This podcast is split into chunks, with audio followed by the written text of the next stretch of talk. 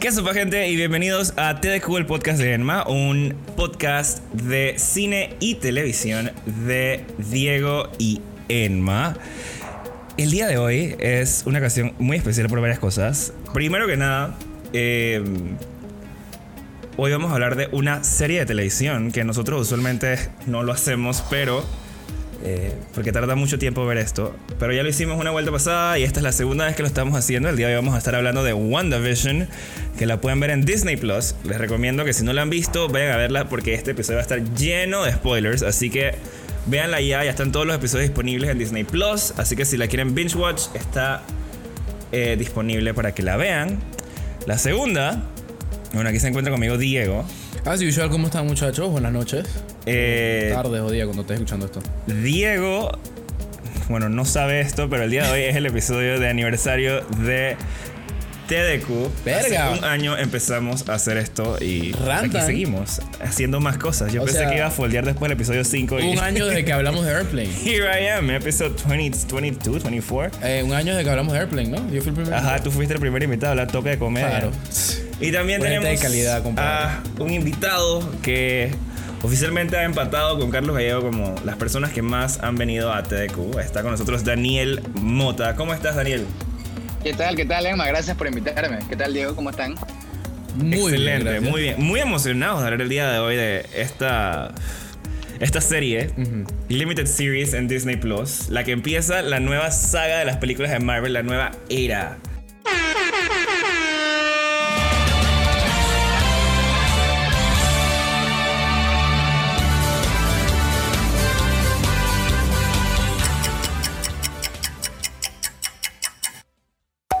Daniel, tú eres fan de Marvel según lo que he entendido por ahí. Sí, Diego sí. también es fan de Marvel. Yo no era fan de. Marvel hasta hace poquito. Pero. eh, ajá, porque, porque me vi todas las películas para hacer el episodio de TDQ Recomienda. Ajá. De donde Diego Ah, y yo rankeamos ujú. las mejores y las peores películas para nosotros de Marvel. Daniel, ¿a ti qué te pareció WandaVision? Completa. Ok, vamos directo al grano, sí. Directo al grano. De una. Bueno, WandaVision, déjame ver por dónde comienzo. Yo creo que cuando comencé no tenía expectativas tan altas porque la verdad es que con los trailers no, no nos están diciendo mucho. Y, y en las películas, los dos, Wanda y Vision siempre han sido películas, personajes secundarios. O sea, no eran personajes que realmente tenían tanta importancia emocional o que le metías tanta... O sea, no, ninguno tenía su película propia. O sea, salían en pedazos bien cortos de eh, Age of Ultron, de Civil War y de las últimas dos. Entonces, nada, me da curiosidad, pero no estaba tan emocionado. Pero creo que la, la serie cuando comenzó, creo que empezó a generar demasiado hype porque, porque era algo súper diferente a lo que había hecho Marvel antes en todos los sentidos. O sea, primero, con toda esa oda al, a- a- al Golden Age of TV, a los 50 y a los 60, era como algo súper como que, que appealed a, a- a mi lado más de cinéfilo, pues. Y, Ajá, y- ajá. y eso me, enca- me, enca- me encantó. O sea, los primeros dos capítulos que no sabían lo que estaba pasando. Sé que a mucha gente no le gustaban mucho, pero a mí me encantaban. O sea, me parecía súper cool que, que, que estabas nada más como que una oda a I Love Lucy, a Family Ties y estas series. Y me pareció súper cool. Y poco a poco fue entrando como el elemento Marvel. Ya entendías más qué estaba pasando. Ya empezaron como a, a, a hacerle referencia a las películas viejas. Y, y creo que el capítulo que me hizo como que empezar a full volverme fan fue el que introducieron a- a- al Quicksilver del mundo de X-Men, porque ese fue el que abrió las posibilidades como, ok, wow, ahora sí, en esta serie el MCU puede usar todo lo que tiene su recurso para darnos, disque, o sea, una locura de show, pues. Entonces después de ese show fue que ya fue como que estaba mega hypeado, escuchaba podcasts por todas partes, veía videos de YouTube, creaba teorías, y creo que mucha gente le pasó también. Eh, y también los siguientes episodios estaban muy buenos, disfruté mucho. Sin embargo, creo que ya vamos a hablar más de eso. El final sí fue un poco decepcionante, que creo que para muchos lo fue, porque había demasiado hype, demasiadas teorías, demasiados lugares que podían llegar. Y para mí el final fue un poquito como que Marvel doing Marvel, como que la pelea genérica que tenían que hacer, el CGI action que tenían que hacer. Eh, pero nada, en general, si me preguntas, creo que la serie es una buena serie, un buen 8 de 10 para, para fans de Marvel. Tienen que chequearla porque va a continuar la historia y tiene demasiada importancia para a dónde va el, el MCU. Y para los que no son fans de Marvel, creo que es un, un, un venture del MCU bien cool para comenzar, porque comienza como una oda a la televisión y una oda a la comedia y, nada, creo que, que, es como la serie del momento. Así que sí, sí, sí, sí la disfruté y, y nada, es una, una buena serie y una buena, una buena primera entrada al MCU, a este mundo de streaming en Disney Plus. Yo creo que la pegaste al principio que estabas eh, describiendo la serie, que es diferente. Que, o sea, yo la vi eh, con mi viejo, con mi papá. Porque él y yo sí compartimos ese como fandom de Marvel y a los cómics. Yo personalmente soy más de DC, pero yo sí acepto que sus películas son una maldita basura. Entonces no me queda nada más que disfrutar Marvel, pues. Pero eh, lo que me... Una, o sea, siento que hablando generalmente una vez pasan los primeros dos episodios eh, de WandaVision, que es como que no entiendes muy bien cuál es la vuelta, no entiendes bien qué cómo, cuál qué, de qué se va a tratar esta vaina.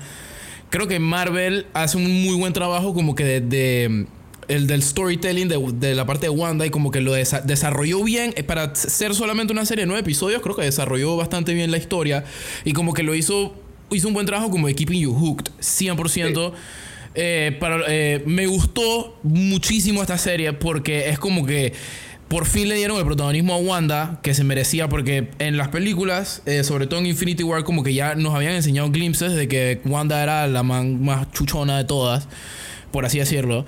Eh, en Infinity War que la man se va one on one contra Thanos y o sea, está bastante balanceado. Entonces es como que es la primera vez en el MCU desde que apareció en Age of Ultron que sí te dicen como que, bro, esta man es una serie.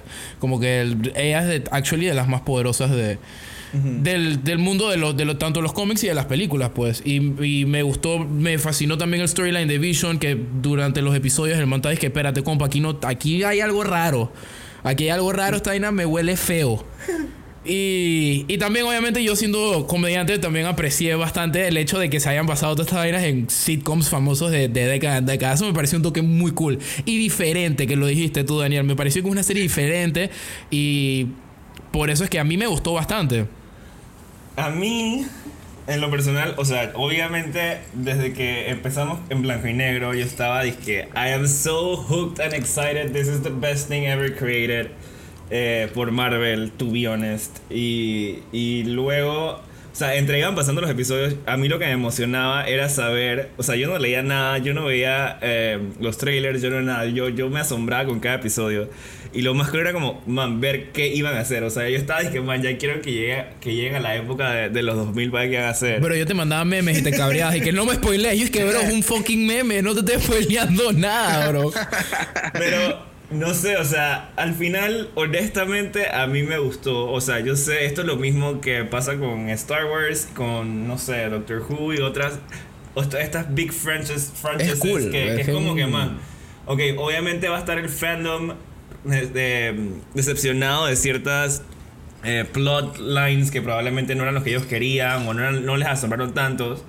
Pero yo siento que overall es una muy, muy buena serie. Está muy acertado. Aquí estoy viendo que, que en Rotten Tomatoes, en general, eh, terminó con un 91%, eh, siendo los peores episodios el tercero, el séptimo y el último que tiene, disque, o sea, está hasta la... No tiene 24 horas al aire, creo. Bueno, el último tiene 81%. Pero en general creo que eso es un score bueno eh, overall. vamos a hablar un poquito ahora de el mundo de Marvel. ¿Cómo ustedes ven que esta serie, o sea, como la, la nueva, la inicial de la saga, ustedes ven que, que ahora que están mezclando ya series de televisión con las películas y que todo es, disque, una cosa tras otra. O sea, si te lo perdiste, te jodiste porque ya la página de Marvel, la página de Disney Plus, te lo va a spoilear todo. Claro. Entonces es como que ¿Cómo ustedes creen que esto, esto puede ayudar o puede empeorar el Marvel Cinematic Universe? Daniel. Ok. Em, mira, yo la verdad que estoy bien, bien, bien emocionado con toda esta nueva era de, de, Marvel en el Disney Plus. Porque tal como lo dijiste al principio, yo en verdad sí soy bien fan de, del MCU. Como que siento que han hecho un excelente trabajo con todas las películas que han hecho. Sí tienen su buen parque que no son las mejores, pero en general todas sus películas son películas que son sólidas, entretenidas y le, hacen justicia a los cómics, a los personajes y creo que eso se debe a, que Kevin Feige es el que está, que es el productor, el que crea, el que es el productor que es como el, mastermind de todo esto. El showrunner. 100%. Feige le hace muy buen, es un muy, es un muy buen, eh, ¿cómo se dice? Respeta el source material muy bien. Sí, y, y, o sea, sabe tomarse sus eh, libertades. Yo, yo he visto muchas entrevistas de él y se nota que era este man que era súper fan de todos estos personajes en los cómics cuando era chico. Y el man está como que en su dream job ahora y él sabe toda la responsabilidad que es. Y siento que el man no ha decepcionado todavía con la mayoría de sus, de sus interpretaciones de estos personajes, pues. Y entonces, nada, con WandaVision creo que full se demostró que, que, ahora sí tiene full potencial para esta nueva era de streaming. Porque sí habían series que eran del MCU antes, pero Kevin Feige no estaba eh, al tope o, o como productor de estas, como Agents of Shield o las de Netflix, Claro. Dare- Daredevil, eh, eh, Iron Fist, pero todas estas eran bien loosely atadas al MCU, o sea, como que las podías ver aparte y no tenías que verte ninguna película y era como su historia aparte, a veces referenciaban dizque The Battle of New York, The Avengers, pero hasta ahí.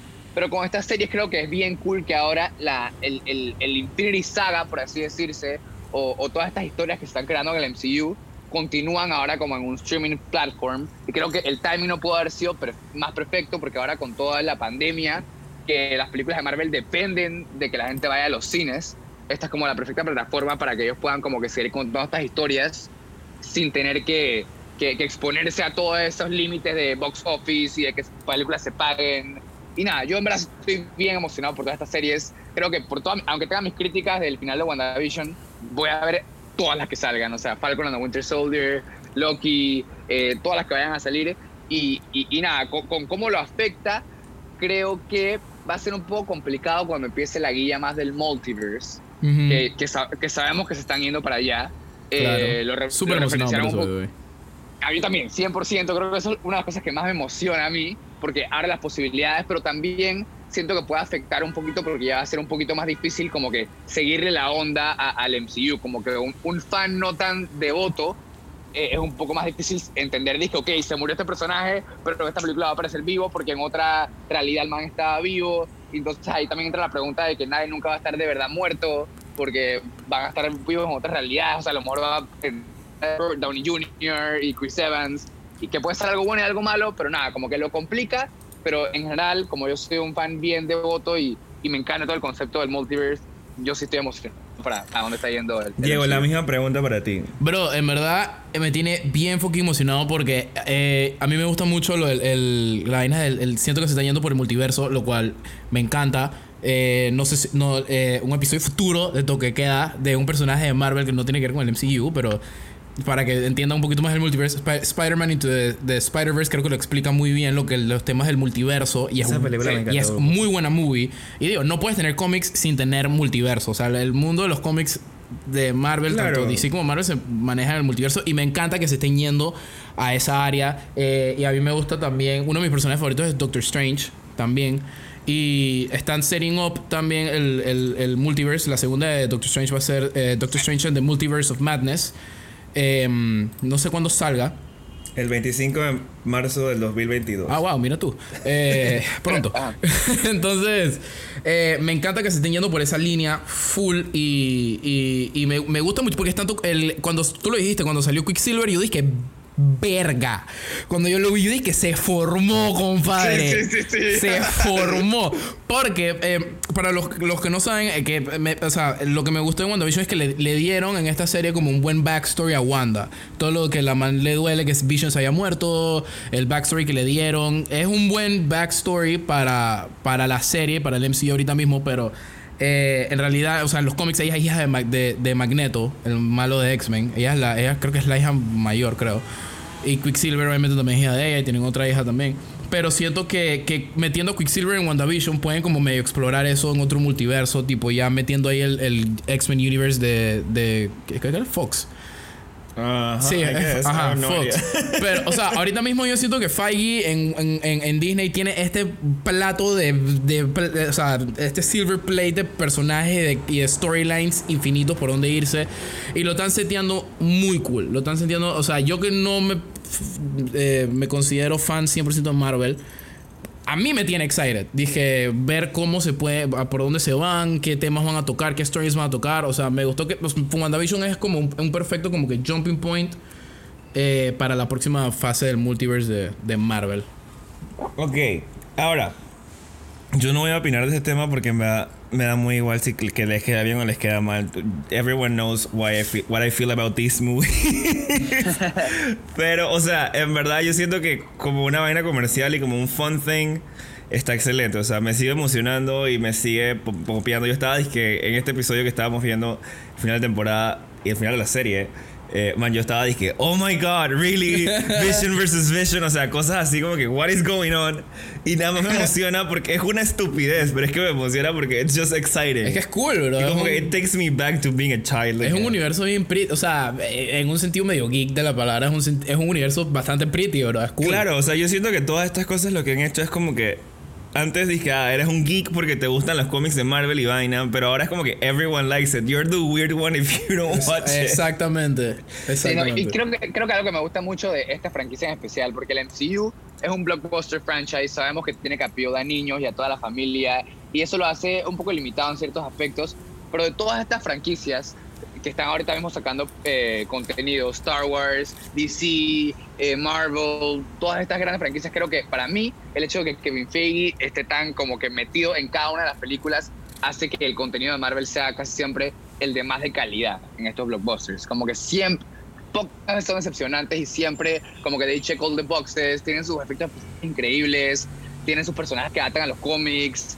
Nada, como que siento que así como tú dices, al final del día es, es popcorn, entretenimiento de popcorn para apagar el cerebro, pero de todas estas creo que el MCU es una de las, de, de las más entretenidas para meterte en, la guía. Pues. Vámonos, como es una limited series, es bastante corta, vamos a meternos en verdad en cada uno de los episodios. Vamos a considerar el episodio 1 y 2 como uno solo, eh, porque salieron el mismo día. Entonces, eh, el episodio 1 básicamente estamos el 1950, todo es blanco y negro, la gente no está entendiendo qué está pasando, estamos usando también un, un aspecto 4.3 como el tiempo de antes, o sea, todo estaba bien, bien seteado. Eh, ¿Ustedes qué opinan de estos dos primeros episodios? Y bueno, el segundo es en 1960, así que eh, ¿ustedes qué opinan de estos dos primeros episodios?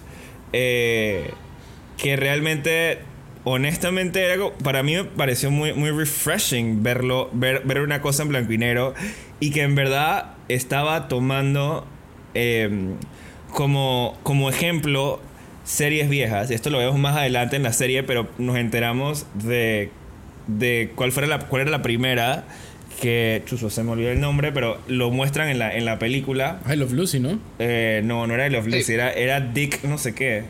Ah, The Dick Van Dyke Show. Ajá, 100%, sí, sí, The Dick Van Dyke Show. Y luego creo que el de 60s o el otro era, era Bewitched. Eh, o sea, como que estaba tratando de emular los chistes de ahí. Eh, tengo una amiga que ya estaba aquí en toque de queda, Andrea Sousa. Ella me dijo, es que man, es que como que they were trying to do it, pero en verdad no me daba risa como me daba risa el show original, porque yo sí lo he visto.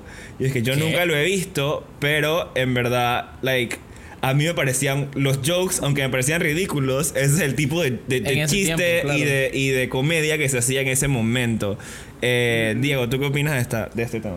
A mí, a mí me gustó muchísimo porque como lo dije al principio, es, diferente. O sea, el hecho que se hayan o sea, y lo explican en uno de los episodios, creo que es el octavo, que ella de chiquita, el papá les traía los sitcoms viejos, clásicos país tercermundista. Eh, no tenemos mucho entretenimiento aquí en este país tercermundista, así que bueno, vamos a disfrutarnos Con, con Sokovia, exacto. Vamos a, a, enjoy ourselves con sitcoms de con sitcoms gringos. Entonces como que ahí ya en ese episodio sí fue como que ah, ok, ahora sí ya entiendo por qué eh, cada episodio en la mente de Wanda es como que seteado con eh, sitcoms de, cierta época y cada episodio es como una década diferente. Empieza en el 50, empieza en el 60, eh, en los primeros dos. Por eso fue que dije al principio que una vez tú pasas los primeros dos episodios, porque tuvieron mucho... yo que estoy activo en la tuitósfera, eh, sí tuvo bastante, bastante críticas en los primeros dos episodios, que fueron los primeros, porque... Pero tuvieron el 100% en Rotten Tomatoes, o sea, fue una... Claro, pero de, pero de críticos, pues yo, yo, tú sabes que yo soy de la gente, compadre. Ahí, film Twitter, film Twitter es otro mundo. Ajá, yo estoy en la calle, yo lo que, lo que dice la gente, y, y si era como que, man, no entiendo esta vaina para dónde va, y que estoy bien confundido. Eh, y, pero, y digo, se entiende porque como obviamente Disney Plus no, no va a seguir el tema del, binge watching de Netflix, que este te tiran todos los episodios de una. Eh, Disney Plus se la jugó en esta y que bueno, vamos a sacar un episodio por semana. Entonces una vez ya tú saltas los primeros dos episodios ya es como que ya puedes... Ok, te what do you feel about the first two episodes? Me- o sea, los primeros dos me gustaron. O sea, normal. Eh, o sea, yo confundido. siento que no. Yo me acuerdo que tú me dijiste que no te gustó mucho. No, normal. O sea, honestamente, ese es mi plan. Normal. O sea, está. ah, O sea, yo siento que si tú eres fan de Marvel de toda la vida sí. y llegas a ver esta vaina, es que, man, ¿qué está pasando? Porque obviamente los fans de Marvel que nada más van al cine a ver estas películas no saben nada de, de, de la historia de cine y televisión probablemente. Entonces como que... eh, This was como que a weird shit, porque no estamos acostumbrados a ver. O sea, la gente normal no está acostumbrada a ver. En, en el esto. 80% de la serie, tú dices que, pero qué verga está pasando. No entiendo Daniel, nada. ¿tú qué opinas de, de, de esto que estamos diciendo? Ok, primero, primero que todo yo pienso que esa decisión de sacar un episodio por semana y no sacarlo todo como tipo Netflix fue una excelente decisión de, 100%. de, de Disney Plus porque eso ha generado como toda esta toda esta conversación alrededor de la serie que muchas veces shows de Netflix como Stranger Things y, y todos los o sea, todos esos shows de Netflix que salen de una sola sí te la ves en un fin de semana y lo disfrutas pero no, no genera esa conversación que generó esta porque esta después de cada episodio la gente podía estar o cabreada porque no le gustó o excited por el siguiente capítulo pero había esa conversación creo que eso, es- eso es lo que hizo la serie tan popular en cuanto a los primeros dos episodios, yo siento que yo sí los disfruté demasiado porque yo conozco todas estas series viejas. Obviamente no me las he visto todas, pero sé que es Dick Van Dyke Show, sé quién es Dick Van Dyke, eh, sé que era súper importante para la historia de la televisión y me encanta cómo estos primeros dos episodios hacen alusión como a, a- a- estos, a estas series. Por ejemplo, el, el primer episodio ves a Vision y a Wanda en las camas separadas, que, que eso era un clásico Ajá. de los, de los 50. eh, Correcto. como- para ni siquiera dar alusión a que estos personajes podían tener eh, relaciones, ¿me explico? Como que era... era Claro, como este everything was so, dije, como que perfect y yeah, she was a trophy wife y él era el trophy husband y... mundo- Ajá. Y nada, como que me pareció súper interesante como que esa exploración de, de, de la era de la televisión de los 50 y los 60, con el Dick Van Dyke Show, con Bewitched. Claramente el personaje también de Wanda tenía mucha inspiración de I Love Lucy también. Correcto. Y, y creo que creo que creo que yo como como como cinéfilo y como persona que sabe la historia de televisión sí los disfruté demasiado porque todavía no estaba en ese punto que quería saber qué iba a pasar Eh, que también lo hace bien interesante porque esto esto de, de, de todo el, el Twitter y toda la gente conversando de qué estaba pasando creo que hizo a la, a la serie más interesante porque eh, hace el, el- el elemento ese como de misterio como tipo Game of Thrones o tipo un Lost más viejo que, que esas series fueron tan populares porque la gente creaba teorías y la gente no sabía nunca qué estaba pasando 100% y, y, y eso lo hace como más un poco diferente a, a lo que ha hecho Marvel antes porque así como tú dices para un fan de Marvel normal puede ser como que man qué está pasando dónde está el CGI dónde están los Ajá, poderes exacto. And I was like, there is so much CGI happening right now and you have no idea. Sí, sí, sí, sí. Pero, pero nada, en general para mí sí fueron súper cool los primeros dos episodios. Yo sí los disfruté demasiado. Todavía no estaba al nivel que estaba. Dije, wow, WandaVision es lo mejor que está pasando en la televisión ahorita mismo. Pero, pero para mí sí fue como que, ok, I'm excited para ver qué va a pasar ahora. Man, yo, o sea, cuando yo los vi, yo dije, this is the best thing that we have on a streaming service at the moment. O sea, cuando vi los dos primeros, digo, esto era en enero. Eh, obviamente, digo, estamos, como tú dices, Daniel, estamos acostumbrados a ver series eh, en Netflix. Just binge watch everything. Y yo siento que en verdad esto también fue un excelente move de parte de Disney Plus. To bring it back as it was. To get you excited. Porque siento Sí. que, que el binge watch también hace como que washes down la importancia de cualquier serie. O sea, por ejemplo, eh, tenemos series ahorita muy famositas, muy populares como The Queen's Gambit, que también era una limited series muy buena.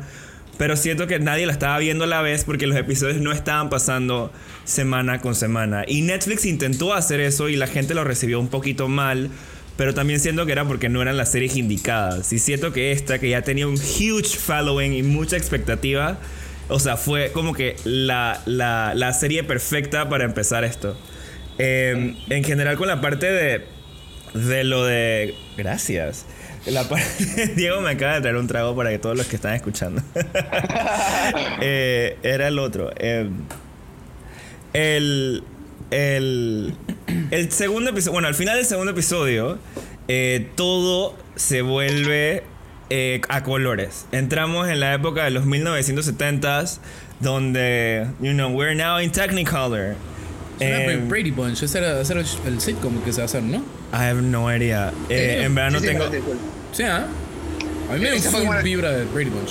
Como la, la inspiración de ese primer episodio a color sí fue full. eh, eh, por lo menos por el opening sequence sí fue full eh, Brady Bunch. Entonces, esto, este es el episodio 3 que se llama Now in Color. Bueno, está set en los 70s. Y aquí es donde empezamos a ver que de la nada, Wanda está embarazada en dos segundos. Y como que Vision también como que empieza a cuestionar un poquito de lo que está pasando, ¿no? Eh, lo vemos también en el, el episodio anterior donde él va a la oficina y dice que man, pero yo qué hago aquí, o sea, ¿cuál es mi trabajo? y el man no entendía. Entonces a mí me pareció esto un poquito extraño, eh, hablando ya más de, de los personajes, porque si eh, Wanda había creado a Vision de la nada, o con la parte del Infinity Stone que ella tenía, era como como Vision tenía conciencia y por qué Wanda no lo controlaba igual que el resto del mundo. ¿Esto no les pareció extraño a ustedes en este momento? Es que, creo- O sea, sabiendo, sabiendo ahorita cómo, cómo fue el final, es que obviamente. Wanda no estaba clara de lo que ella estaba haciendo. Ella como que, como que todo le salió así como de la nada en esa explosión al final que la man dije, ah, estoy triste. Y la man explotó. Pero al final del segundo vemos que sale el, el man este que tiene el- la, la máscara de las abejas y la vaina. Ajá. Eh, o sea, ella dice que no. So, como que ella sí estaba clara, pero a la vez estaba como metida en la guía. Sí, ella, sí, tanto, ella, ella- la, la pela estaba guillada, compadre. Daniel, ¿tú qué opinas? Yo, yo creo que este tercer episodio, cuando ya empieza el color y empiezan las cosas como más raras sin explicación, fue el episodio que me hizo empezar como a meterme en el internet y a buscar más teorías. Porque ahí es cuando ya empezó como que, ok, ¿qué significa esto? ¿Qué significa que de la Sí, nada igual, estaba, ajá, ta- estaba dando luz y de la nada aparecía como una cigüeña por ahí en el... En el que Nunca lo explicaron, nunca lo explicaron, pero esas vainas para mí era de que, ok, tiene que haber una razón por la que la cigüeña está ahí. Y ahí empezaron todas las teorías de que a lo mejor había un villano más grande. Creo que había unas teorías como de Mephisto y otros villanos de los Ajá. cómics. Eh, y, y- y eso me hizo a mí como que emocionar por la serie, eh, pero sé que para alguna gente puede haber sido frustrante, porque ya era un poquito más como que, ok, no hay explicación absoluta de todo lo que está pasando, pero yo amo eso un- en un show, un buen limited series, como que no entiendes qué está pasando en cada episodio porque te genera como un poquito más de hype y te hace leer más cosas de la serie y así como estamos hablando con un Netflix como Queen's Gambit, la gente se la ve en la ruta, pero en una serie como esta que sacamos el episodio por semana, te hace meterle más atención a cada detalle en cada episodio, conversas más cada episodio, analizas más cada episodio. Eh, y sí, ¿qué- ¿cuál era tu pregunta? Algo con Vision que te pareció raro que Vision como que no entendía. O sea, que Vision era el único que estaba aware en este entorno donde Wanda en teoría controlaba a todos. Y si Wanda creó a este fake Vision, eh, entonces cómo él estaba aware. Pero es que desde el principio existía la pregunta de por qué Vision está, porque sabemos que Vision estaba muerto en la última vez que lo vemos en las películas. Así que ya ese misterio de por qué Vision está aquí estaba desde el principio. Nada más que en ese tercer episodio te empiezan a meter más en la idea de ese misterio. Como que, ok, ¿qué sabe Vision? ¿Qué sabe Wanda? Eh, algo importante de estos primeros tres episodios y de la mayoría que eran basadas en TV shows, porque no todos fueron basados en TV shows. Había, hubo un episodio que, que fue el 4 que, que estábamos viendo más el lado de, de Sword, que ahorita vamos a hablar un poquito más de eso. Eh, todos tenían como comerciales en la mitad. El Uy, primero era el de Stark Industries, el segundo era de Strucker y el tercero era de Hydra. Yo me acuerdo que le decía a Diego, que man, es que esta vaina, porque están así? ¿Esto qué tiene que ver? Pero me estoy dando cuenta ahorita que, que ya estoy leyendo todo, que en verdad había un sitcom where WandaVision de Wanda en la Ajá. serie Episode, no WandaVision, la serie que estamos hablando. Eh, había un comercial de cada una de las cosas que existe en el MCU. Stark Industries, Strucker y Hydra en los primeros tres. Y luego en el 5, en el 6, en el 7 había Lagos, Yo Magic y Nexus. Que I have no idea what those are. Lo que pasa es que acuérdate que, que eso lo explica en el episodio que es cuando está Kat Dennings, que ella salió en Thor, la primera, y no volvió a salir más, y la volvieron a traer para este episodio. Ella como que se la mampilla dice que mantrénme una televisión súper vieja. Y entonces es como que para la gente que estaba fuera de The Hex, era como que en la cabeza de Wanda ella estaba creando este sitcom, que eran los sitcoms que estaban Ajá. eh, eh, que a ella le gustaban de peladita. Entonces los primeros es como... Yo, yo investigué, compadre, porque yo me dije que, Frank, estos comerciales tienen que significar algo, Frank. Entonces el primero de, de Stark Industries es como que... eh, que lo explican en el, en el octavo episodio que los papás se murieron por una bomba de Stark Industries. Eh, Strucker era Baron Strucker, que fue el man que, el, que experimentó con ellos cuando eran peladitos. oh, ok. Ajá, cuando eran peladitos y... y- Hydra sabemos todos que es Exactamente. Entonces, en el 4, 5... No, Hydra. Lagos, Yo Magic y Nexus. acuérdate que en Lagos creo que es Age of Ultron, si no Dice, me a equivoco. commercial during the No, la, la, la voz, la voz es para la escena de Civil War que Wanda Ah, es se Civil War. que, eh, eh, eh, explota como con un edificio. Entonces es como Ajá. un momento importante de Wanda porque es cuando la gente la empieza a ver como un threat. Eh, y entonces es, esa es esa escena, creo, la de Lagos, que creo que es la de la sangre. Entonces Sí. como la sangre que she spilled. Sí, exacto, cuando están peleando con Crossbones. Y Joe Magic y Nexus. Eh, eh, lo, de, lo de Joe Magic era como que como que foreseeing que como que no importa lo que pasaba igual tía era- yo lo yo no recuerdo muy bien qué era pero era como que ese anuncio era como un peladito Dice, varado en una isla commercial during WandaVision program advertises Yo Magic. Ajá, como Yo- que, el, como que el- un tiburón de la nada venía y le daba al peladito, dice que hay Fren, coge este yogur para que no te mueras de hambre. Pero el peladito no podía abrir el yogur. Entonces era como que Wanda, como que la manta atrapada en este mundo. Pero Joe Magic no había salido en el MCU antes. ¿o sí? No, no, no, era, era como un foreseeing, era como una metáfora. pues. Foreshadowing. Eso. No sé hablar inglés. ¿no? Ok. em, en el episodio 4 ya empezamos a conocer un poquito más de, de lo que es Sword. Aparece Captain Monica Rambo.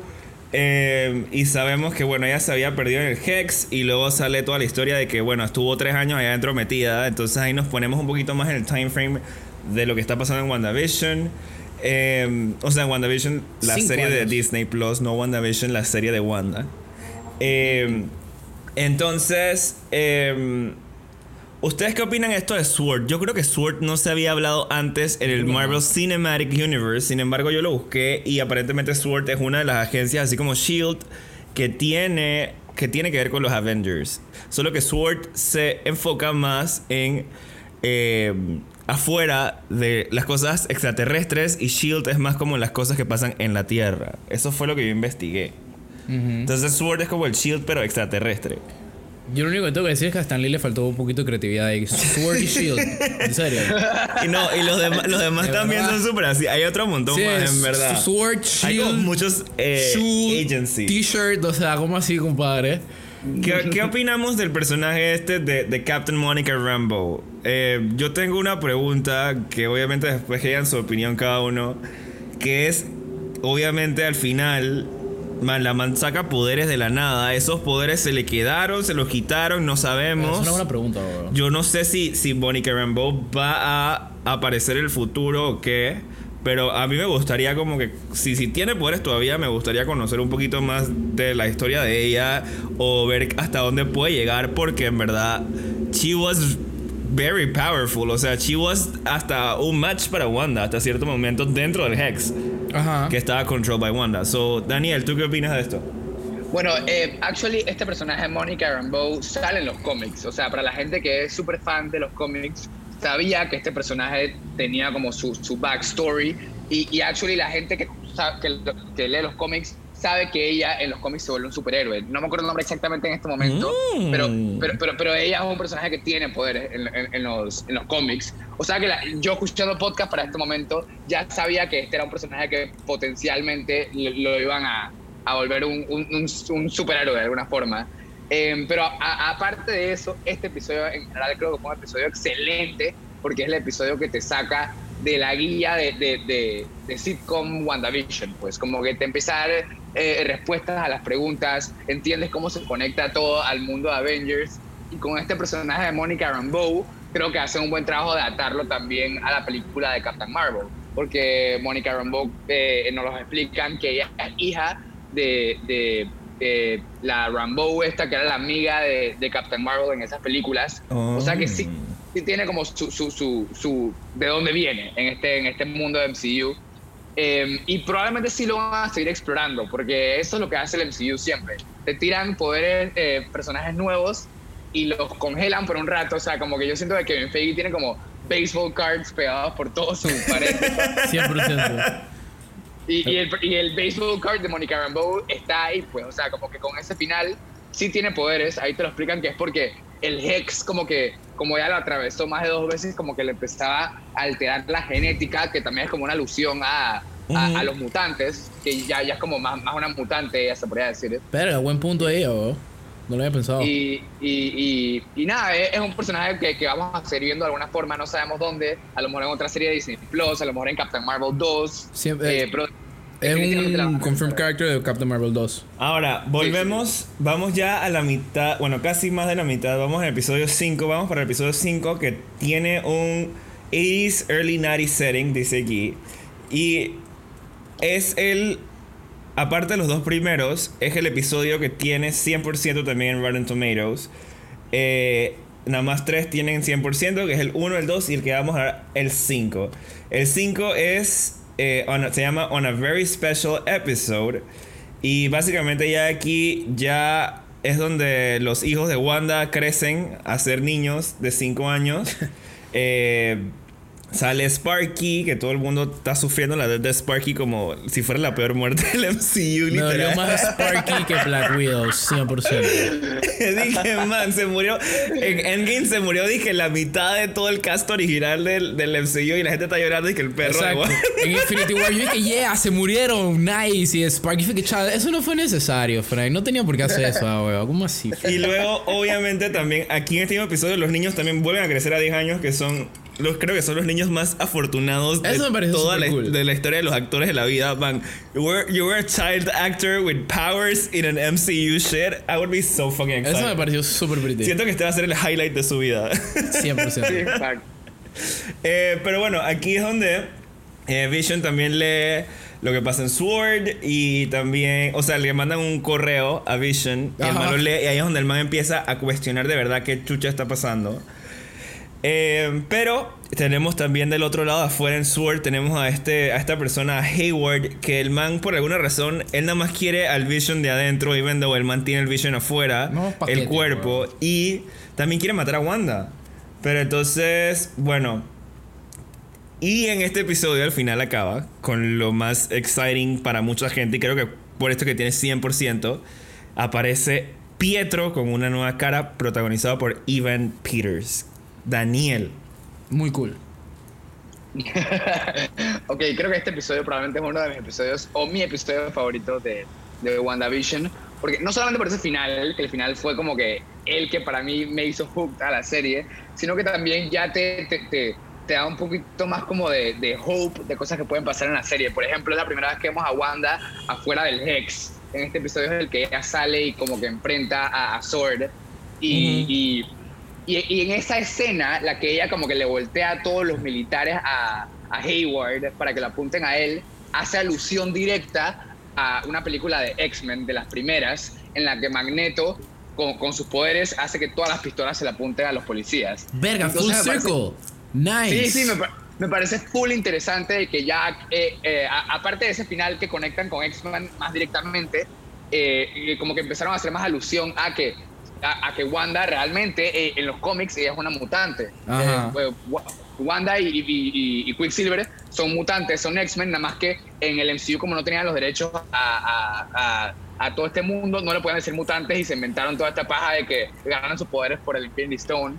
Pero eh, creo que en este episodio empiezan a explorar toda esa faceta de que, ok, vamos a traer a los X-Men de alguna forma, con, con pequeñas pistas por ahí, y con ese final fue increíble porque, ah, como habíamos hablado del multiverse, fue cuando te empiezan las posibilidades de que, ok, ¿quién más va a poder venir? O sea, si Exacto. trajeron, a, si trajeron a Quicksilver, ¿a quién más van a traer? Como que yo, yo tenía full hopes de que iban a traer dizque, a un Magneto al último episodio, una vaina así, o a Ok. un Doctor X. Yo tengo una pregunta. Entonces, en los cómics no existen los Infinity Stones. O sea, sí, Sí, sí, sí. existen. Sí existen. Sí Sí existen, existen. nada más que eh, eh, eh, es- es- son dos cosas diferentes. Como que, eh, a- aparte que en los cómics hay de- diferentes versiones de cada eh, personaje. Ah, No sabría decirte si hay alguna en la que Wanda y Quicksilver ganan sus poderes por los Infinity Stones. Pero en el canon, eh, Wanda y Quicksilver son mutantes, o sea, ganan sus poderes desde que nacieron. Y los Infinity Stones son como otro, otra vaina aparte. O sea, son un full timeline y son también son como el centro de toda esta trama. Pero no tienen nada que ver como con, con- con los poderes de Wanda. Ok, la vaina en los cómics es que es, o sea, como em, Kevin Feige ya tenía todo este plan seteado en la primera fase que era el Infinity Saga, él, él quería traer a Wanda y a Quicksilver al universo del MCU. Entonces, como no podían meterlos como X-Men porque los, los derechos los tenía Fox, entonces eh, les cambió un poquito el backstory Y el backstory era que eran dos hermanos de Sokovia, pero que experimentaron con ellos con el, creo que era, no me acuerdo qué Infinity Stone era, y les dieron sus poderes a través del El Infinity Stone. Stone. El Mind, no. El Mind Stone, el- sí. ¿Era el Mind Stone? Sí. Ah, bueno, sí, bueno, sí, el el Mind Mind Stone. Entonces, ese es el backstory que ellos tienen en las películas. Pero en los cómics, ellos dos son hermanos. O sea, sí siguen siendo hermanos. Pero como dije al principio, ellos dos son hijos. Son tres hijos de Magneto: Polaris, eh, eh, Scarlet Witch y Quicksilver. Ellos son tres hijos de, de- de Magneto y los tres salieron mutantes. Pero no, en los, es diferente. Nada más que hicieron eso como para apelarlo al, al MCU. Y si te das Em, cuenta, si te das cuenta, sorry que te interrumpa además, si te das cuenta, el nombre de, Wan- de, de Scarlet Witch nunca lo habían usado, ni Sí. Quicksilver nu- nunca lo habían usado en las películas. O sea, nosotros los fans le decíamos eh, Scarlet Witch porque sabíamos de dónde venía el personaje, pero no fue hasta esta serie que empezaron a explorar esa faceta del personaje de que ella es como este personaje mítico que es como de Scarlet Witch. Ajá. Vámonos ahora al episodio de Halloween. All Muy Halloween cool. Spectacular. Y está seteado late 90s, early 2000s. Y a mí ese episodio, pero a mí me pareció cool. Eh, gustó. yo no sé a ustedes qué les pareció. Este fue uno de los episodios, también uno de los high episodes. Tiene 95 en Rotten Tomatoes. Eh, Diego, ¿tú qué onda? ¿Tú qué opinas de este episodio? A mí me gustó y la única razón por la que me gustó es que le- los peladitos eh, le dieron a los peladitos a este Billy y Tommy como que el, el primer como que rol entre comillas que en, en el, en el Hex. eh, que ya como que podemos ver que estos peladitos actually sí ya tienen poderes y, y no me acuerdo, no sé cuál es cuál porque tienen los nombres más gringos del mundo, fucking Billy y Tommy. No, me va- no, voy a, no me voy a acordar cuál es cuál, para hablarte claro. Pero, ok, ya vemos que uno es correr rápido, alusión a Quicksilver, digo, obviamente por más de su tío. Siento que Quicksilver es como el tío alcohólico de, de- en las familias de. O sea, ¿sabes que toda familia tiene un tío alcohólico? Bueno, en la familia de, de- de Wanda, Quicksilver es el tío alcohólico que no hace nada con su vida. Eh, y vemos al, al- al otro peladito que sí heredó los poderes, entre comillas, de, de- de Wanda, pues. Y, y me gustó bastante porque ya es como que Wanda también ya, como que ya está explorando la guía. Y es que, man, aguántate, tú eres Pietro de verdad o, o de dónde tú saliste, cuál es esta guía. Y también vemos que, que Vision ya como que ya se le empieza a mentir a Wanda. Dije, dije, no, que tengo, creo que era, ¿cómo se llama vaina? El Neighborhood Watch. Y el man en verdad va como que afuera del Hex a investigar. Dije, ¿dónde es que estoy metido? ¿Cuál es esta guía? Y también que vemos a los peladitos usar sus poderes por primera vez también. Que me parece que me parece sup- me pareció súper súper cool. Y un easter egg ahí para los verdaderos o sea los que son unos enfermos de los cómics un easter egg Easter egg. ajá lo- todas las ropas que usan los peladitos en los cómics son allusions a los trajes de ellos en, en los cómics o sea son los mismos colores Oh, nice. Sí, el, pelai- Sí. el, el que es vaina de. El, el que tiene los poderes de Wanda se llama Wiccan, o sea, de Wicca, de bruja. Y el otro no me acuerdo cómo se llama, nada más corre rápido, así que va a la verga. Speed, se llama Speed. Y, Speed lo es la vaina, fi. Ajá, lo cool de esto que estás mencionando es que hay unos cómics que, que son me- medio recientes, como del 2010, que se llaman Young Avengers, que, que, que ya el, MC el MCU está building up a esto, porque estos dos personajes, Wiccan y Speed, son miembros de los Young Avengers. Creo que también está otra versión de Hawkeye, que a lo mejor la van a introducir en la serie de Hawkeye. También está como, eh, o sea, hay varios personajes que poco a poco los van a empezar a introducir. Aunque va a tener su serie. Sí, sí, sí, viene pronto por ahí, por ahí Disney Plus. Verga, no la voy a ver porque ese personaje es una verga. Eh, seguimos en el episodio 7, que en Pero verdad... a- a- a- antes, antes de que pase el episodio, sí te quería darle una mención a que este episodio, eh, como ya saben, van basando cada episodio en, en un sitcom. Este episodio fue full basado en Malcolm in the Middle. Que es un ¡Qué como de verga! ¿Serio? Ajá, como de los años 2000. Lo puedes ver full en el intro, que es así más como noventero, como 2000, así como tipo MTV. Ofi, También ofi. eso de, eso de que los hijos le hablan a la cámara, o sea, los peladitos quejándose de los papás, es full Malcolm in the Middle, de Malcolm como que hablando a la cámara, quejándose de su Ofi. familia. ¡Wow! Yo pensé que era bien Modern Family, en verdad. No, Mo- Mo- No, Modern Family es que sigue. El siguiente, es el siguiente, pero este era full Malcolm in the Middle. Ah, ok, ok, ok. Y, y me metió tanto en la guía que ahorita estoy viendo Malcolm in the Middle como que en Hulu, eh, lo estoy binge watching. Y me encanta cómo ese episodio le hizo, o sea, lo hizo tan bien replicar el feeling de, de, de Malcolm in the Middle. Y nada, Bueno. quería darle como un- una mención a eso. Un fun fact de Malcolm in the Middle. ¿Tú sabes que Frankie Muniz le dio un derrame en el cerebro? El man no se acuerda cuando él grabó Malcolm in the Middle. What? Sí, bro. No, en verdad. Si tú no sabías, el man le pasó un verguero en la cabeza. No sé qué le pasó. Le pasó como un accidente, una vaina. Y el man. Tiene un, un- tiene una, un borrado cierta parte de su memoria y el man no se acuerda de nada de Malcolm in the Middle. Wow. El ma- ¿Qué- él qué- se lo, ¿Te imaginas se lo- se lo pusieron a él y el man dice que no me acuerdo de esto. No recuerdo nada. ¿Qué, qué cool poder ver todo eso y que no te acuerdas? Sí, ¿verdad? Ah.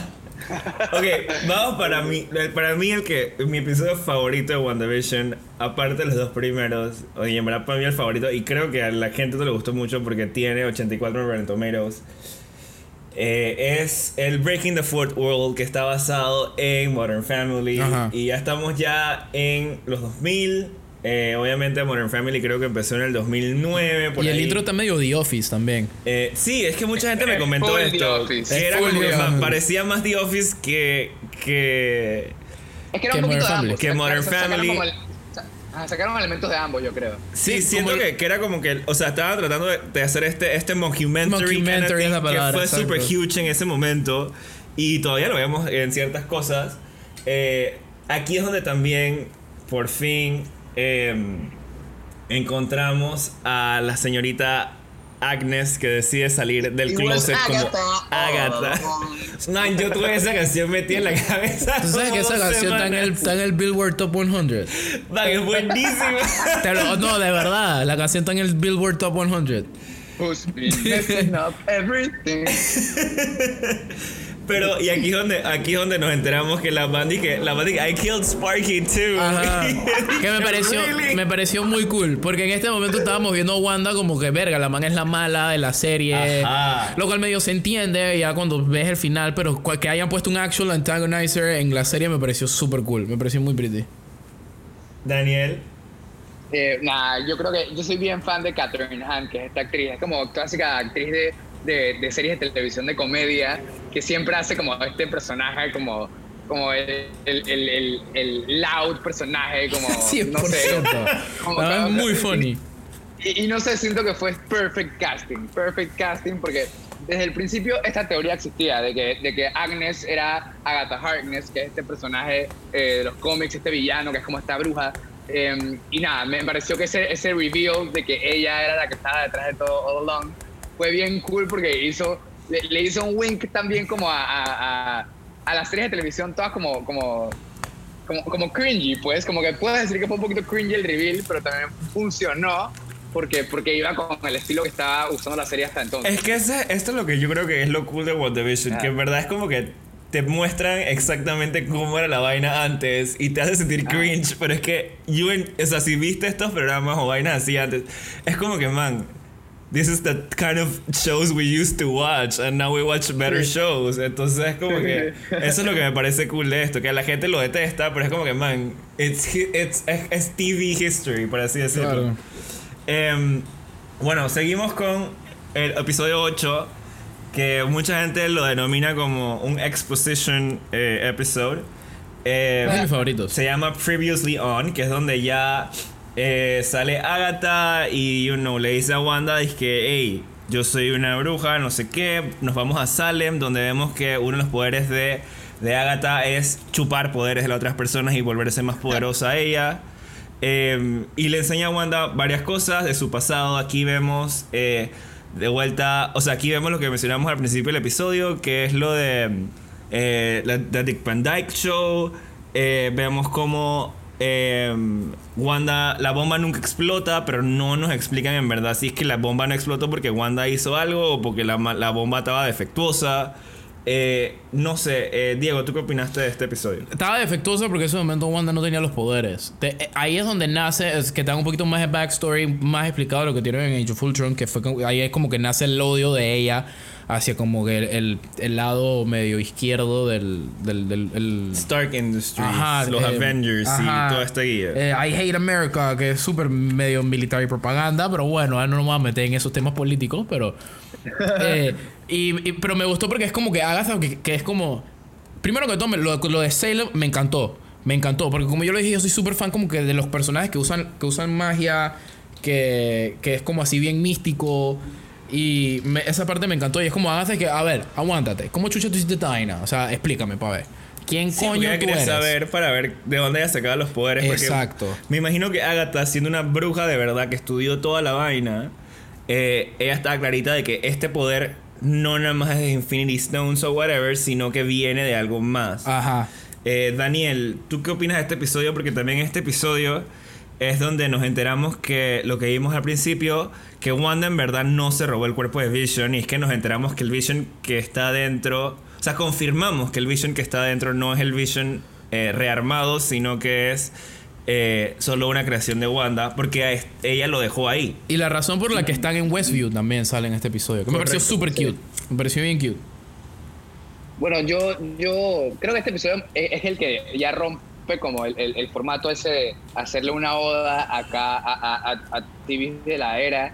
Y creo que me gustó como este episodio ya se vuelve un poco más ambicioso en que se parece a un episodio de, de una miniserie de hoy en día, pues que ya explora un poquito más como el, el grief o, la pérdida que pasó Wanda eh, con todo este viaje a través de su historia. Y creo que fue una buena decisión como que recorrernos a través de esta historia de Wanda porque como lo hemos mencionado en las películas, realmente Wanda es un personaje súper secundario, como que bien poco nos dicen de ella. Y, y, nada, con todo esto que estabas mencionando de la escena de, en, en Secovia con la bomba de Stark, eso te crea un poquito de preguntas de que, ok, ¿será que Wanda realmente ganó los poderes del Infinity Stone? O ahora que eh, Marvel tiene los derechos de los mutantes, ahora pueden cambiar un poquito más su backstory, como que pueden introducir de que... De que a lo Controversy. Ya, los tiene. Marvel ya tiene derechos eh, Fox. Sí, sí, sí, 100%. Por eso que ya estaban haciendo alusión a X-Men. ¡Qué ya, Sí, sí, anunciaron hasta que van a hacer una película de Fantastic Four, 100%, lo anunciaron. Van a meter a los X-Men. O sea, viene, todo eso viene nada más que no sabemos cuándo. Por eso yo estaba tan hype por esta serie. Porque Está súper high, bro. X-Men by far es lo más, de lo más cool que tiene Marvel. By far. X-Men para, para mí es lo mejor en comic books que hay en la historia. Yo amo a los X-Men. Yo me veía la serie animada esa de los 90 en Fox Kids y la amaba. Y, nada, estoy bien excited porque ahora que tienen a Kevin Feige, que es un man que se conoce a los personajes y, y los ama y, sabe lo que quieren los fans, el man va a ser una locura trayendo a X-Men y a Fantastic Four y a todas estas vainas de Fox al mundo del MCU ahora. Ok, vámonos ya al episodio final. Antes de que empezar el episodio final, sabemos que Agatha eh, ya le dice que you're the Scarlet Witch, ya, ya lo sé todo, y vemos en el post-credit scene eh, cómo Hayward eh, revive a el Vision Blanco. Entonces, em, ¿qué opinamos del final de WandaVision? Daniel. Yo creo, que, como había mencionado al principio, em, creo que por ahí leí que, que el, creador de la serie, que se llama, ya te digo, Matt Shackman. Eh, ah, que fue el director de todos los episodios, Ajá, él por ahí dijo en una entrevista que él esperaba que el final iba a ser como disappointing para muchas personas por el hecho de que había tantos fan theories. Que, que eso fue algo especial de esta serie, de que como es algo de Marvel y como es algo que tiene los cómics detrás y hay tantas posibilidades de lo que pueden hacer, como que había demasiados rumores de que iban a traer en este final de que a un, a un big cameo de, que de un Doctor Strange o de que iban a introducir a un big personaje nuevo como alguien de Captain, de, de Fantastic Four o de X-Men y digo, aparte de eso, de ese little disappointment de que no trajeron a nadie nuevo así, creo que el final fue un buen final eh, ya más pegado a lo que usualmente hace Marvel. Como que tuviste tu pelea de CGI del villano principal contra la personaje principal, tuviste tu momento que casi pensabas que iba a perder, pero no, no perdió. Eh, y, y nada, creo que eso de que fue un poquito más genérico le puede gustar a mucha gente más fan de Marvel. Para mí fue un poquito disappointing pero siento que sí tuvo momentos increíbles el episodio, como toda esa despedida de, de Wanda y Vision eh, antes de que el Vision del Hex desaparezca. Pues a mí se me aguaron los ojos, I'm not gonna lie. Sí, a mí, a, mí también, o sea, fue súper bien dirigido y súper bien actuado. Creo que fue un buen como que momento emocional para cerrar la serie. Em, pero, y también toda la transformación de Wanda me pareció amazing. Ese nuevo outfit está freaking amazing. O sea, como que me encanta todo este nuevo camino por el que están llevando a Wanda. Pero creo que como cualquier película de Marvel, como que es un poquito decepcionante que no te pueden cerrar todo 100%, que como que los after credits sabes que los niños van a de regresar, sabes que el White Vision está por allá en una parte del mundo. Entonces, nada, eh, eh, es cool que todos estos personajes tienen su posibilidad de regresar y como sabes que es Marvel, van a regresar, pero lo hace un poquito menos como como un limited series que funciona en su propia, en su propia totalidad, pues. El claro, en su propio que- como de- que universito solito. Ajá, exacto, exacto. Como que está atado al resto del MCU, como sabíamos que iba a estar atado, pero, pero nada, siento que fue satisfying y fue un buen cierre de la serie en general. A mí me gustó en verdad mucho y yo ahora tengo una pregunta para Diego porque a Diego le encanta todo esto de las teorías y de las locuras y lo que puede pasar. Hay tres preguntas en mi cabeza después de este final. Ok. Uno, las voy a hacer las tres a la vez y tú contestas como quieran porque no sé si están relacionadas. Ok. Uno, Mónica eh, Rambeau, Gambo, Rambo, Rambo, Ram- Rambo. Eh, Monica Rambeau, sí. ella al final en el mid credit scene llega a un teatro donde tiene que subir arriba con unos extraterrestres. Esto a mí me, me da una pregunta de que puede haber una, o sea, esta, este va a ser un personaje nuevo importante, posiblemente. También tenemos el el hecho de que Vision Blanco eh, recordó todo y se va al aire, pero también como que él tenía, o sea, su directive era que destroy the vision. Y como he was the vision, was he destroyed, was he not destroyed? Esa fue una pregunta que no contestaron. Y la última pregunta, ya está el actual post credit scene, que es cuando vemos a Wanda eh, haciendo su, su té y vaina y luego vemos que en verdad the actual eh, ¿cómo es que se llama Wanda? The- Scarlet the Witch. Scarlet Witch está leyendo el Darkhold del libro este, eh, pero está el mismo círculo, esto me parece interesante, el mismo círculo que vemos en, en Doctor Strange cuando hacen magia. Entonces, como que she's getting into that y se supone que Doctor Strange en este momento es el Supreme y eh, ella es más poderosa, según lo que dijo Agatha, que el Supreme. Entonces, eh, Diego también tiene una teoría para eso, cuando me dijiste. Y escuchamos obviamente a eh, uno de los twins que llamar a Wanda, que se supone que no debe existir porque el ex ya no existe. Entonces, esto me trae otra pregunta. ¿Es Red Vision, el Vision de Wanda, still alive? Los hijos are still alive. Porque estas tre- esos tres personajes eran los únicos que creó Wanda de la nada. Todo el resto ya existían como personas que vivían en Westview. Diego. Ok, eh, empezando con lo de Mónica Rambo, eh, al final eh, sale que no, que llega para el cine, que te quiero mostrar una demencia. Y después le dicen, dije, no, que te están esperando ahí arriba, que es como una como un wink ahí a, lo de Captain Marvel, en la película de Captain Marvel, ya como que introducen a, lo- a la raza de aliens que son los Kree, que ellos son shapeshifters. Por eso es que yo pienso que el próximo, el próximo slate de movies de Marvel va a traer un poquito más el, el- el- tema de los cómics de Secret Invasion. Que es que los Kree como que se infiltran en, en, los Avengers y se hacen pasar por ciertos superhéroes porque son, son los únicos que tienen shapeshifting abilities. Así que creo que vamos a ver un poquito más de eso en, en Captain Marvel 2, ya que no vimos casi nada de Captain Marvel eh, en Infinity War y en su película. El Vision Blanco no me sorprendería que regresara. Eh, no sé si no sé si va a no sé si va a ser a regresar con Wanda, yo no sé, pero no me sorprendería que regresara porque Vision es un personaje bastante eh, eh, importante, perdón, en los cómics. Eh, ya que sabemos que en Guardians of the Galaxy Volume 3 el malo principal va a ser Adam Warlock, que es como un man todo OP, todo chuchón. Y uno de los pocos de las pocas personas que se puede ir disque toe to toe con él es Vision. Y la tercera, ¿cuál era la que me habías dicho? Eh, La de- ah, la, eh, no me- eh, la, de lo- la del peladito. Ajá, pero no, Wanda siendo haciendo Ah, el que mismo me gustó, que, me gustó. La mata aprendiendo de magia, porque ella fue como que ella no sabía que ella era, mm, eh, era una bruja.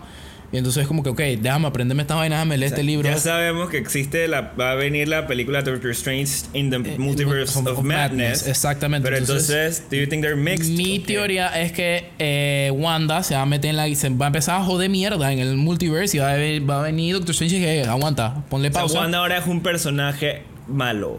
Es que si te pones a pensar en las películas, ella, por, por el, el público, ella siempre fue vista como bien, como medio mala, porque ella no sabe bien cómo controlar sus poderes. Lo vimos ahorita en WandaVision, que todas las personas normales de Westview es como que, friend, déjame salir, dice que estás, me estás controlando, la, la pelea de lagos, que la gente como que se asustaba de ella y no sabían bien, o sea, no sabían bien cuál era su vida. Entonces yo creo que la va a empezar a explorar estos poderes del Multiverse of Madness, sabiendo que ella es súper poderosa, y va a tener que venir Doctor Strange y que, compa, tú no puedes estar haciendo esta demencia porque me, va- me está jodiendo la movie.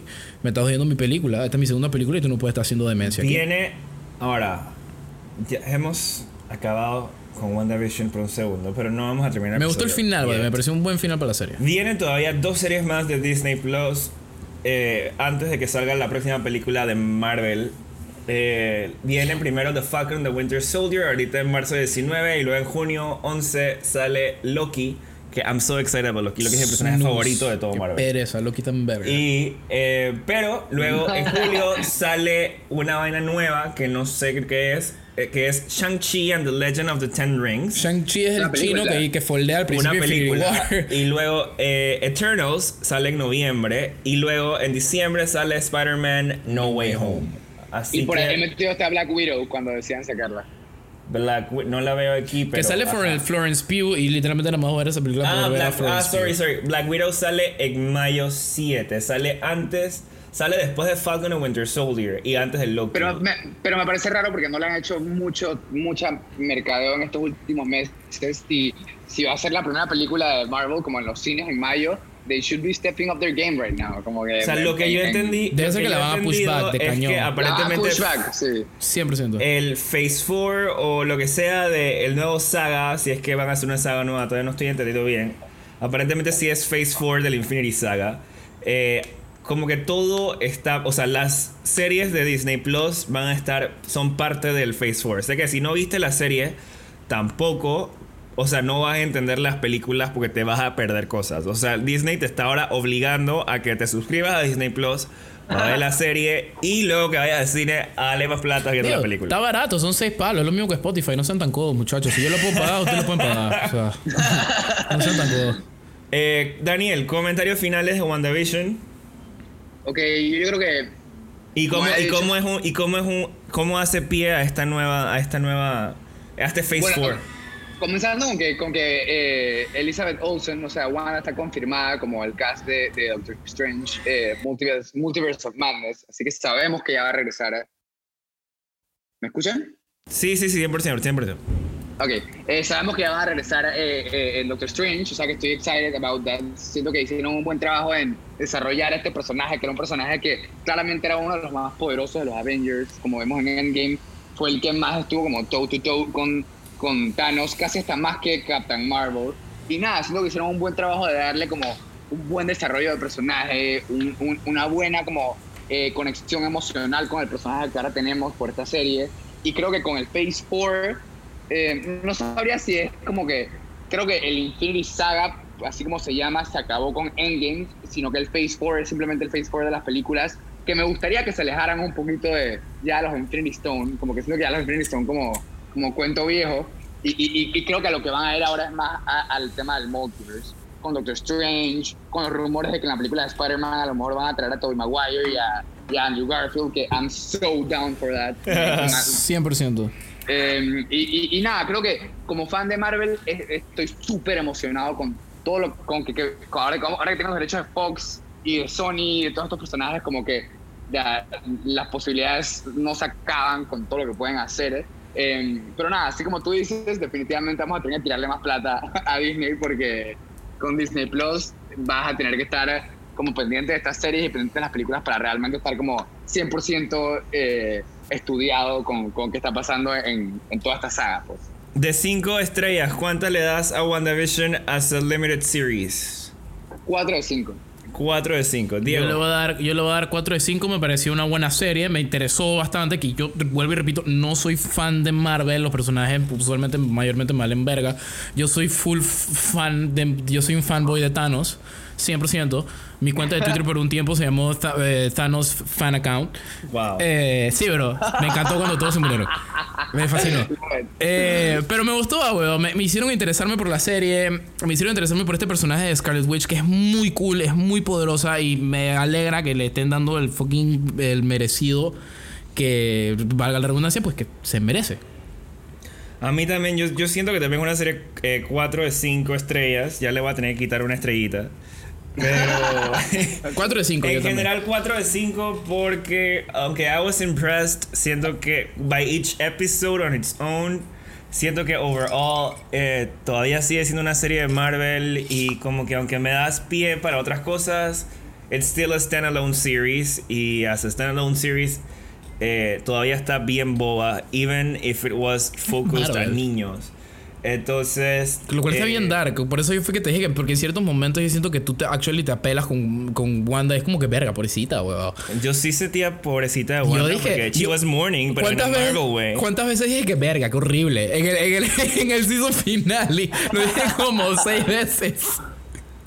Siento que, bueno, una cosa que no habíamos mencionado es que obviamente estas series, todos son los personajes que en el production de Marvel lo denominan como second tier heroes. Y ellos nunca van a tener una película on their own. Lástima. Entonces, por eso les están Olsen. haciendo las series. Eh, así que, nada, Daniel.